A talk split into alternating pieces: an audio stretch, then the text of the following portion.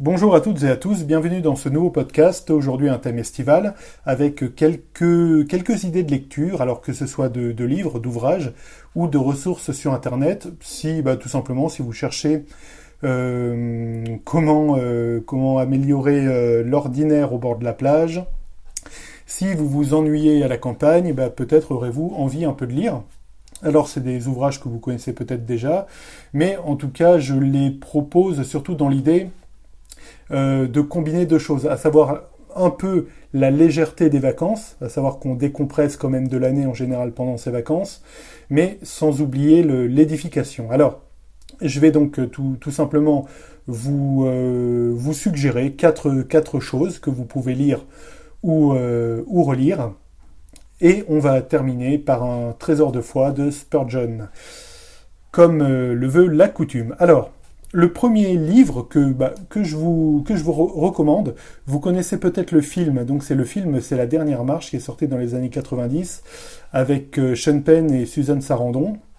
Et en fait, c'est tiré, ce, film est extrait d'un livre très bon aussi, euh, qui s'appelle aussi la, dernière marche, donc euh, écrit par la sœur Hélène Suzanne Préjean. donc ça se passe aux États-Unis et c'est une histoire vraie en fait. Euh, c'est une histoire vraie d'un criminel qui a fait un crime vraiment atroce, euh, sans nom, et qui rencontre vraiment euh, Jésus, qui est touché par la grâce. Ce film est très fort parce que donc la sœur Hélène Préjean, qui a écrit le livre, a été l'accompagnatrice de ce, de ce condamné à mort. Et la conversion est d'autant plus incroyable euh, le miracle est d'autant plus incroyable que ce condamné à mort n'a rien à gagner, je dirais, à se convertir. Ça peut pas être quelque chose pour essayer de gratter du, temps de prison, parce que déjà il est condamné à mort et certifié condamné à mort. Il a rien à gagner à se convertir, il a rien à gagner à faire bonne impression, mais il est quand même touché par la grâce.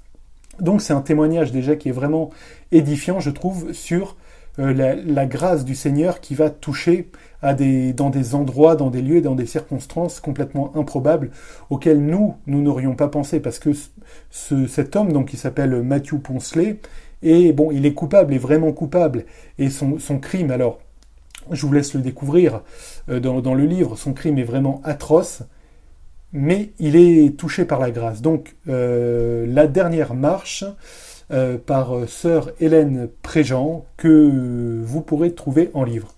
La deuxième ressource, alors ben, j'en ai déjà parlé, notamment euh, parfois je crois évoqué dans un podcast, et en tout cas j'ai fait un article dessus, c'est le tout simplement redécouvrir le monde de Narnia. Alors peut-être avez-vous vu les films qui sont sortis, qui ont été adaptés avec plus ou moins de succès. Le, le premier est vraiment le très très fidèle et colle vraiment au livre et à l'esprit du livre. Le deuxième se perd complètement. Le troisième est pas trop mal sur l'esprit, mais pas très raccord sur certains points techniques. Bref, le monde de Narnia, c'est une, euh, bah, ça a été écrit dans les années 50 euh, par euh, C.S. Lewis, C.S. Lewis donc qui est aussi un, théologien et qui fait de, de l'apologétique notamment. Et C.S. Lewis était un ami de Tolkien et a été converti euh, alors il a été converti évidemment par notre Seigneur Jésus, mais par l'entremise de, Tolkien, avec ses discussions, euh, avec, euh, grâce à ses discussions avec Tolkien, et il a écrit Le Monde de Narnia. Alors Le Monde de Narnia, donc c'est sept tomes, c'est très vite lu. Je pense que les sept tomes, si vous partez 15 jours en vacances, vous les aurez vite lus et bon, c'est déjà très prenant. Alors, c'est vrai que ça mêle d'autres choses. C'est pas C.S. Lewis insiste lui-même. C'est pas un traité de théologie. Donc euh, dans Narnia, vous verrez d'autres choses, notamment parfois il y a des trucs un peu mythologiques, enfin un peu bizarres comme ça, mais il l'a voulu comme étant, il le définit lui-même comme des bonnes histoires, déjà pour les enfants, et surtout mêlant une morale claire, à savoir que le mal et le bien sont très bien délimités dans Narnia. Vous y verrez quand même énormément de thèmes comme la, repentance, on peut penser à notamment la, rédemption de Deadmoon dans le, le, La sorcière blanche, l'armoire magique et le lion, qui a été le premier film donc adapté, mais qui dans l'ordre chronologique des tomes arrive en deuxième.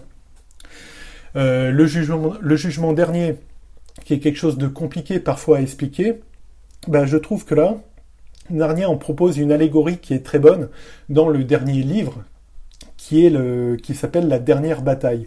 Il en propose une allégorie et surtout il arrive à expliquer quelque chose qui est parfois très dur à expliquer, euh, notamment sur, euh, bah, tu vas à gauche, tu vas à droite, hein, au moment du, jugement dernier. Bah là, c'est c'est bien fait, je trouve, et bien adapté, notamment. Donc, le monde de Narnia. Alors, en plus, c'est bon, c'est très prenant à lire. Euh, c'est de vraiment de, bonnes histoires et surtout la plume de C.S. Lewis par rapport à celle de Tolkien et je trouve beaucoup plus précise et beaucoup plus concise. Tolkien, il y a parfois, c'est un peu le Balzac de, de l'heroic fantasy, hein, avec des descriptions à n'en plus finir. Euh, celles et ceux qui ont lu Le Seigneur des Anneaux et la description de la forêt de Fangorn s'en souviennent. Là, C.S. Lewis va vraiment à l'essentiel, laisse vraiment le lecteur euh, laisse le lecteur, je dirais, maître de ce qu'il peut imaginer sur la tronche qu'auront tel ou tel personnage.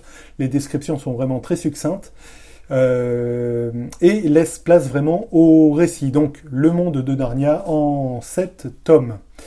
Euh, tout ça, je vous donnerai les liens. Euh, alors pour les livres, c'est pas dur, hein, il vous suffit de googliser, mais là, on va venir à deux ressources internet. Je vous donnerai évidemment les liens que vous retrouverez en description du podcast pour celles et ceux qui écoutent depuis iTunes, ou tout simplement dans le corps de l'article pour celles et ceux qui écoutent depuis la colombe. Donc ensuite, une ressource en ligne. Donc euh, bah, l'été peut être l'occasion, alors de pas vous déconnecter complètement parce qu'on va parler d'un blog, mais de regarder des ressources. Et vous pouvez profiter de l'été pour parcourir les articles d'un blog qui est très bon, c'est .to. Alors .to, donc euh, .to.com, c'est un blog fait entre autres par des élèves de la faculté de théologie de, Vaux-sur-Seine. Donc bon, je fais aussi. Alors c'est pas de l'autopromotion, je suis pas du tout euh, partie prenante dans ce blog. Euh, mais bon, je cite quand même parce que c'est, je, fais des, je suis moi-même des, études à distance à cette à cette fac. Et voilà, donc l'initiative est très bonne et surtout, euh, alors il y a des articles qui, sont, qui peuvent être très pointus, mais certains sont vraiment édifiants. Notamment, ils ont sorti une idée qui est une, une série d'articles qui s'appelle Idées reçues. Donc idées reçues mises en perspective. Idées reçues sur ce point, je ne lâcherai pas sur le fait de, notamment dans les discussions, dans les discussions de absolument ne pas lâcher un point. Euh, mieux penser l'homosexualité d'un point de vue chrétien, à savoir à, ne pas renier, euh, ça ce serait horrible, mais ne pas renier ce, que Dieu euh, veut pour le couple, homme et femme, mais tout en sachant de manière pastorale évoquer l'homosexualité.